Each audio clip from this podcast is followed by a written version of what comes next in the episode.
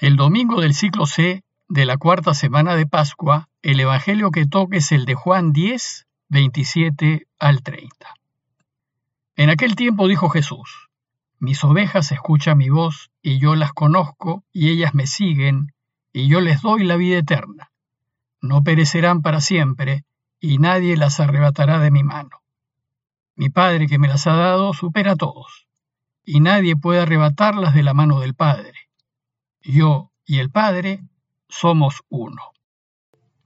Este domingo la Iglesia nos invita a meditar y profundizar en la preocupación que Jesús tiene por los suyos, por los que están en el mundo intentando cambiarlo hacia el camino de Dios. Y para ayudarnos en esa tarea nos propone el discurso del buen pastor. Y el texto de hoy forma parte de esta importante enseñanza.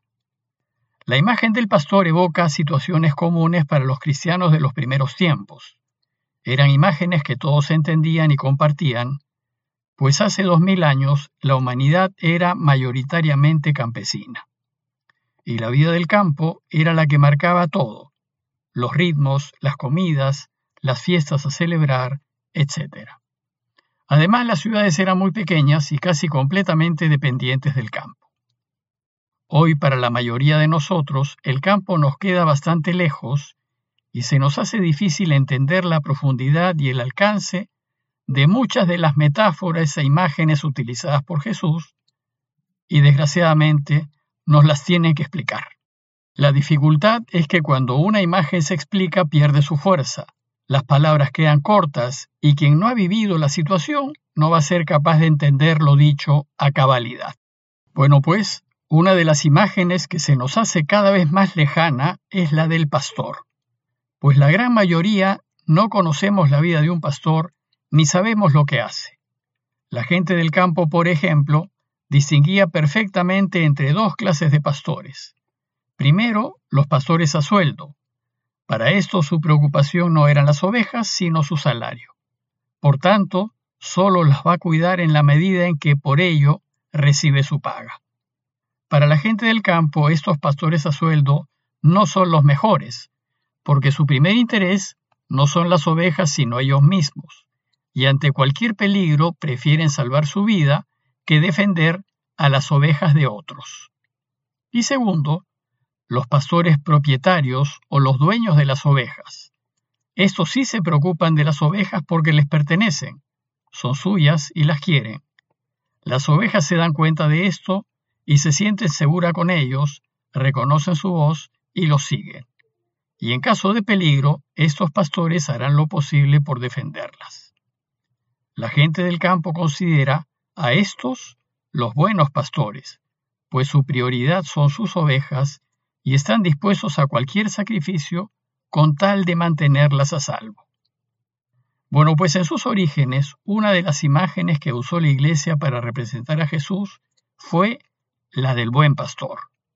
La Iglesia siempre vio a Jesús como un verdadero pastor, como aquel dispuesto a dar la vida por los suyos, por nosotros, porque somos de Él, le pertenecemos.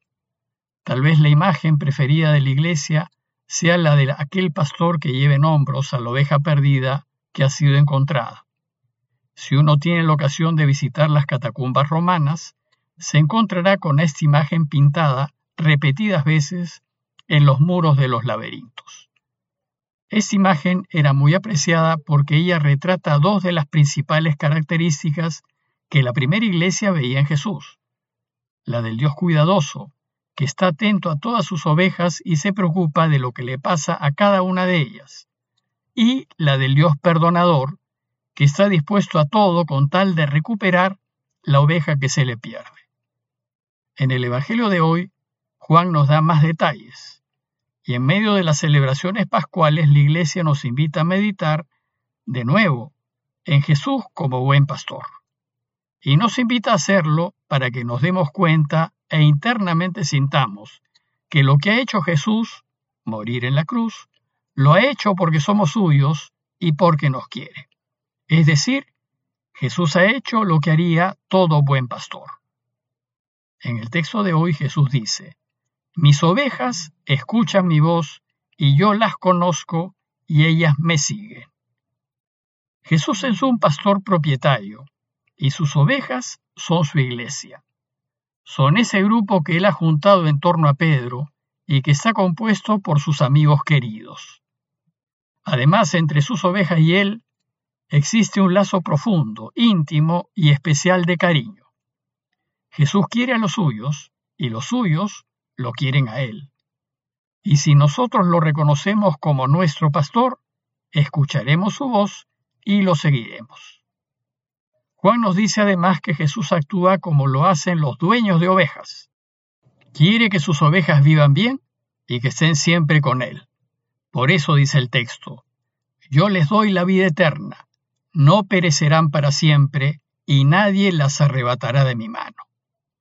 El Evangelio de hoy nos revela que Jesús no solo nos cuidará y se preocupará por nosotros, sino que compartirá con nosotros la vida eterna que ya ha conseguido. Hace una semana celebramos su resurrección y sabemos que ha vencido definitivamente la muerte. Sabemos que ha vencido al peor enemigo de todos, aquel que aniquila a sus ovejas. Por tanto, el Evangelio de hoy nos asegura que sus ovejas pueden estar a salvo, que nadie se las quitará, ni siquiera la muerte, y por tanto no morirán para siempre. Jesús nos dice que si escuchamos su voz, no moriremos para siempre, no dice que no moriremos, sino dice que no moriremos para siempre. Pues como anteriormente les comenté, todos moriremos físicamente, pero nuestra fe afirma que Dios nos ha creado de la nada para ser eternos. Por tanto, después de la muerte física, nuestra existencia continúa para siempre. Pero ésta puede continuar eternamente con Dios o eternamente sin Dios. A la existencia eterna con Dios se le llama vida eterna o cielo, y a la existencia eterna sin Dios se le llama muerte eterna o infierno. Por tanto, morir para siempre significa existir eternamente, pero sin Dios, lo que debe ser sumamente penoso. Por tanto, si bien todos pasaremos por la experiencia de la muerte física, los que escuchamos su voz y seguimos sus caminos, evitaremos la muerte eterna y compartiremos la vida eterna con Él. Pues Él, con su resurrección, ya nos ha demostrado que su camino lleva a una vida que está más allá de la muerte física. Luego, si seguimos sus caminos, nadie nos podrá desviar de esa vida. Por eso dice Él, nadie las arrebatará de mi mano. En consecuencia, ahora lo que nos toca hacer es seguirlo, hacer como Él y vivir como Él, para poder disfrutar de esa vida feliz que nos ofrece. Finalmente, el Evangelio termina diciéndonos, mi Padre que me las ha dado supera a todos, y nadie puede arrebatar a mis ovejas de la mano del Padre. Yo y el Padre somos uno. Aquí Jesús vuelve a afirmar que sus ovejas, los suyos, tienen garantizada la vida eterna, y su argumento es la supremacía total y absoluta de Dios. Primero nos dice que su Padre supera a todos y que nadie es superior a Él. Y ha sido Él, el dueño de todo, quien le ha dado al Hijo sus ovejas, sus compañeros, sus discípulos, su iglesia. Segundo, nos dice que como Dios es superior a todos, nada ni nadie puede forzar a Dios a hacer otra cosa que no sea su propia voluntad. Por eso aquí nos dice que nadie podrá arrebatar a sus ovejas de la mano del Padre. Y tercero, y esta es la revelación máxima que Jesús nos hace en Juan, que el Padre y Él son uno. Con esta afirmación la Iglesia defiende la divinidad de Jesús y muestra que para cuando Juan escribió su Evangelio, más o menos hacia el año 100 después de Cristo, la Iglesia ya tenía plena conciencia de que Jesús es Dios. Con la lección de hoy, el Catecismo de Juan nos quiere enseñar algunas verdades.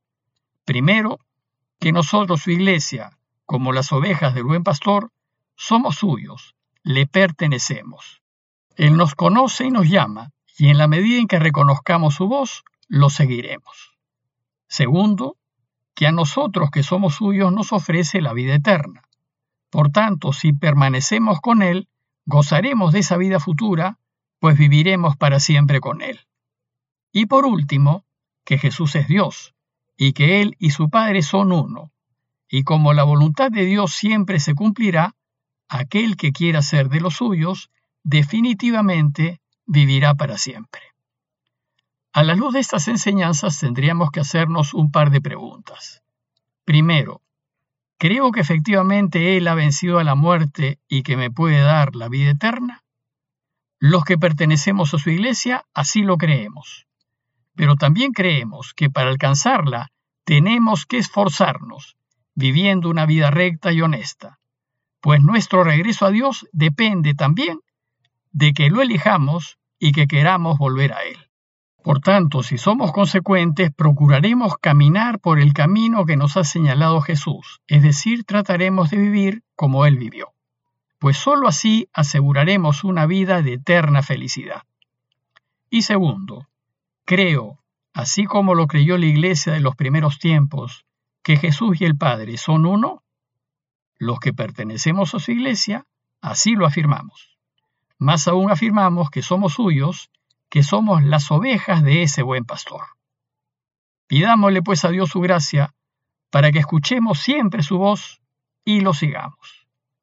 Parroquia de Fátima, Miraflores, Lima.